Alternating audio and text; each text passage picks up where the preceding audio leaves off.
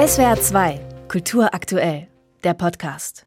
Es ist ungefähr ein Jahr her, dass zwei Künstlerinnen und ein Künstler, die der Minderheit der Sinti und Roma angehören, die dreimonatige Residenz im Rhein-Neckar-Raum verbracht haben. Nun sind sie zurückgekommen mit Werken im Gepäck, die in und nach dieser Zeit entstanden sind und mit Gedanken darüber, was der Aufenthalt für sie gebracht hat. Die Ukrainerin Nathalie Tomenko. Für mich waren das drei Monate des Fokussierens und das brauchte ich sehr in dieser Phase meines Lebens. Als eine Ukrainerin, die den Krieg erlebt, als eine Romni, die immer wieder diskriminiert wird und an bestimmte Grenzen stößt. Ich war im Stress und in den ersten Werken, die hier entstanden sind, ist viel Wut drin, wie Sie sehen. When the Darkness Came hat die knapp 30-Jährige ihre nicht allzu großen quadratischen Bilder genannt, die wie Luftaufnahmen aussehen. Man glaubt, in den reliefartigen Strukturen der dick aufgetragenen Farbe schwarz versenkte Landschaften zu erkennen, mit roten Glut- und Blutspuren. Die Werke des 1948 geborenen Alfred Ulrich wirken dagegen sehr ruhig, zumindest auf den ersten Blick.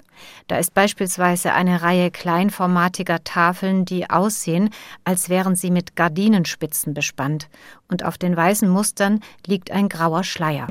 Meine Familie im Besonderen, die hatten einen festen Wohnsitz. Das waren keine Nomaden, sondern waren Geschäftsreisende. Die unter anderem Spitzenvorhänge in ländlichen Gegenden verkauft haben, erzählt der österreichische Künstler. Ein Großteil seiner Familie ist zum Opfer des Holocaust geworden. Und für mich, sagen wir, diese Arbeit, die ich da zeige mit dem Flammruss, sind sozusagen die Partikel meiner Verwandten, die umgekommen sind in Litzmannstadt oder Lodz. Ebenfalls an dem Projekt teilgenommen hat die Französin Valérie Leray.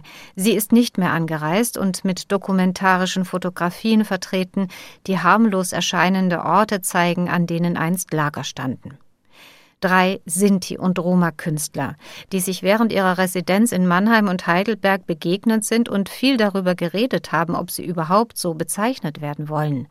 Alfred Ulrich gibt zu, in den ersten 20 Jahren seines Schaffens hätte er das abgelehnt. Ich bin eigentlich von zu Hause davon gelaufen, weil mir diese traumatische Situation meiner Familie, das konnte ich einfach nicht verarbeiten als Jugendlicher.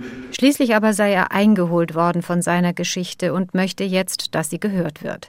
Und Nathalie Tomenko fügt hinzu, weil Roma seit Jahrhunderten verfolgt werden, haben sie Mechanismen entwickelt, unter sich zu bleiben und niemandem zu trauen. Da war immer die Angst, wenn wir sichtbar werden, dann werden wir zur Zielscheibe. Sich mit seiner Kunst offen in den Kontext der eigenen Herkunft zu stellen, erfordert also durchaus Mut, denn nicht auffallen wollen ist immer noch ein weit verbreiteter Reflex von Sinti und Roma, wenn sie sich in der Mehrheitsgesellschaft bewegen.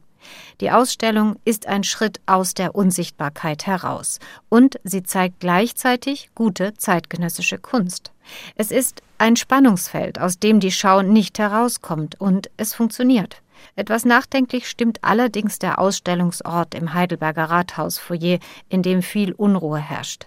Aber letztendlich ist es verzeihlich, weil die Kunst von Sinti und Roma so mitten im städtischen Leben gelandet ist. SWR 2 Kultur aktuell. Überall, wo es Podcasts gibt.